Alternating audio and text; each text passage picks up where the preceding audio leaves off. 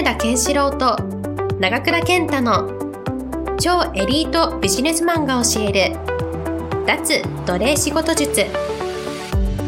この番組では18年間国内外の外資大手金融機関で数兆円の資産を運用してきた金田健志郎と出版社時代は無名新人著者を5万部から10万部以上のベストセラー著者へと導き独自のマーケティングプロデュースで300億円以上を売り上げた長倉健太が圧倒的な稼ぎを生み出す仕事術についてお話ししていきます。それでは今回の番組をお楽しみください。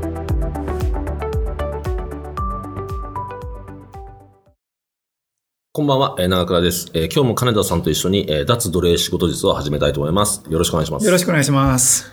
まあ今日はですね、あの、やっぱりこう、会社の中でやっぱり会議に出ないとか、えー メール返さないとか、定時に帰るとかっていう徹底的にしようと思うと、まあ自分自身の実力をどんどんつけていかなきゃいけないと。はい。いう風になっていくと思うんで、その中で、えーまあ、一何が重要かっていうことで、まあ、話した結果、まあ、はいやっぱりコミュニケーション能力、まあ、その中に英語も入ってくるんですけど、まあ、コミュニケーション、えー営業力ですね、セールスですね、セールス力、そしてもう一個がタイムマネジメント。この三つさえ手に、えーちゃんと手に入れればですね、まあ、はっきり言ってこの会社の慣習というか、そういうのを無視してでも、まあ生き残っていける可能性が高いっていうことですね。すねうん。はい。で、その中で、えー、まあ、一番こうビジネスに直結するなと思うのが僕なんかはセールス力と営業力だと思うんですけど、まあ、金谷さん実際その、まあ営業っていう意味で言うと本当とんでもない額を動かしてたわけですよね。そうですね。まず、その実際にお金の運用を、はかなり大きなはい。数千億単位でやってましたし、はい。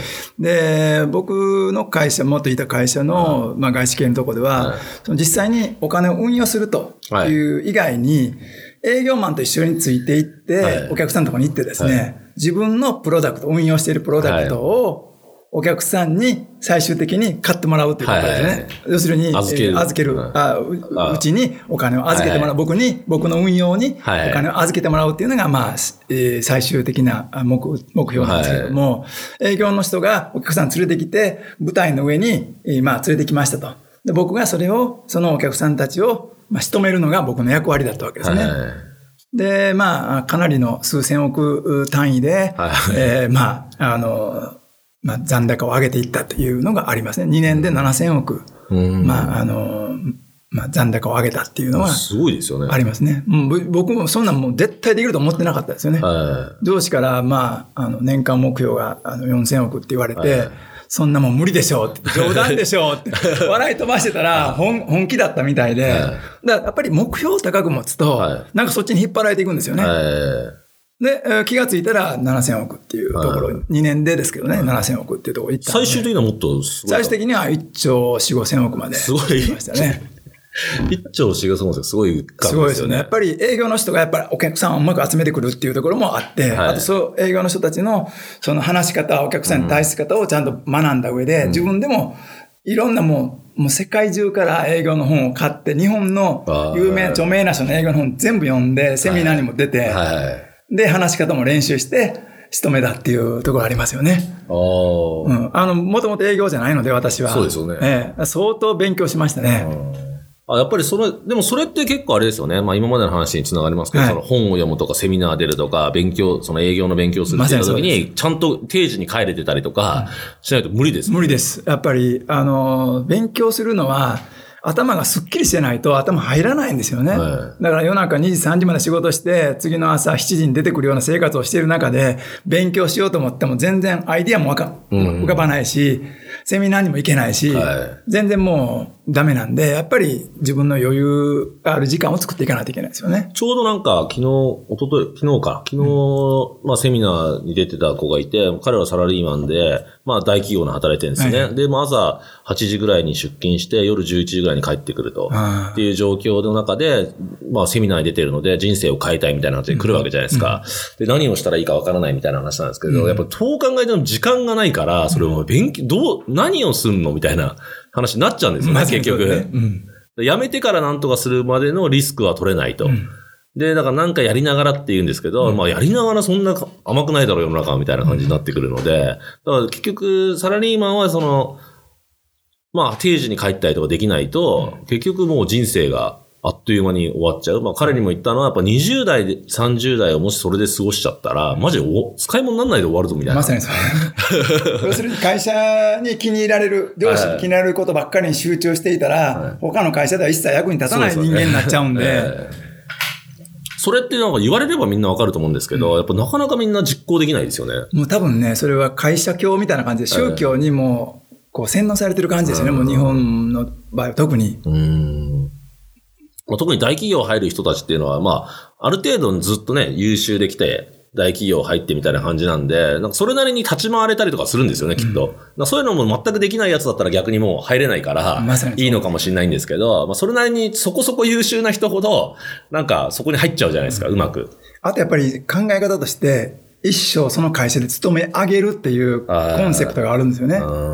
あの、一番日本で、えー、一番大きな会社で、まあ、トヨタなんかは、もう本当に終身雇用も、まだやってますからね。だから、それはどういうことかというと、一生その会社に面倒見てもらうってことですよ。そうですね。あれはもうほほぼ宗教ですもんね、あそう、宗教は。もう本当の宗教ですね。もう、その地域から何から全部もう完全になる。だってあの会、わかんない。別に悪口とかじゃないですけど、なんか見てて思うのが、もうとんでもない利益出すときとかあるわけじゃないですか。一、兆とかなんか。なんか、もうちょっと人件費に回せばいいんじゃないかなとか、一瞬思いますもんね。まあ、それメリハリつけて本当、本当はやるんでしょうけど、そこはメリハリつけずにやって、全員をちゃんと終身雇用でっていうところなんですよね。うんそうですよね。だからそういう、まあもちろんね、それが分かってて、はい。ただ、その昨日話した若者とかも、結局、ずっといるとは思ってないんですよね、もう若い奴らは。ああ、最近のね。最近の。うん、うる思ってないくせにそういう状況になっちゃってて、なんとなくダラダラ来て、で、なんかそいつとかも、なんか来週結婚するんですよ、なんて。来週も結婚しても子供できても、何、ローンとか組んで、そし、ね、で、会社から金借りてローンとか組んだら、お前もう、動けねえじゃねえか。自分で自分の手首を縛ってるんですよね。っていうのを、なんか、なかなかこう、言われればみんなわかるんですけど、うん、なんか気づかないまま自分でどんどん自分を締めてていくのかなっていうのは、なんか怖いなと思ってて、ね。まさにね、これは安定に、まあ、しがみついているっていうことですよね。うん、うん、やっぱり怖いんですよね、そう会社の外に出るのが。はい、うんね、一歩外に出たら、あとは楽なんですよね。なんでもないんですよね。そう。本当に何でも。で、僕ですら、かなり好き勝手やってた僕ですら会社辞めるときは結構ビビってましたからね。本当に。マジ？え結構ビビってました、僕。だって、なんか本当に食えんの、まあもちろん給料もすごいもらってたっていうのもあるんで、うん、これ同じ額稼げんのかなとか、って思ってましたよね。だだからもう本当にいろいろ、あの、もう辞める前からもう、すごい入念な準備してやりましたけど。うん、まさにその準備って大事ですよ。はい、何にも考えずに、俺はこの会社なんか嫌だって辞めていくのはそれバカですよね。はい、やっぱり準備っていうのはやっぱり自己研鑽、さっきね、はい、おっしゃってた、勉強するっていうことですね。はい、役に立つ勉強あのそうですね。このね、学問の勉強じゃなくて、世の中の人に役に立つ、自分で食べていけるようなスキルを身につける、そういう勉強を、サラリーマンのうちにやっとくっていうことですよね。うん、で、それが今勉強する機会とかはあるじゃないですか。ものすごいありますよね、セミナー、インターネットでもね。そうそう、会えたりとかするんで、ね、だから、時間さえ確保すれば別にや、ね、どうにかなるんですよね。そうですね。だから時間を確保するのが大事ですよね。それがもう忘れて、はい会社の上司にへこへこすることばっかり頭にあったら、もう時だけが過ぎていって気がついたら親父になって。使い物なんだ使い物にならないで。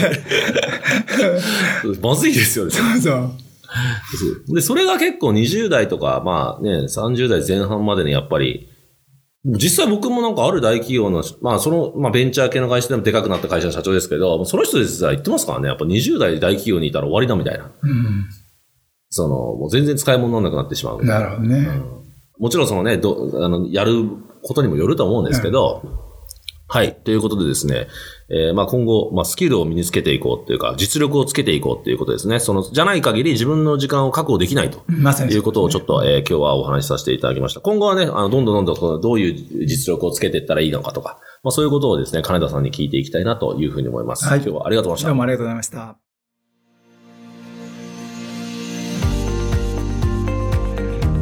日の番組はいかがでしたか？この番組は毎週お送りしておりますそれでは次回の配信を楽しみにお待ちください。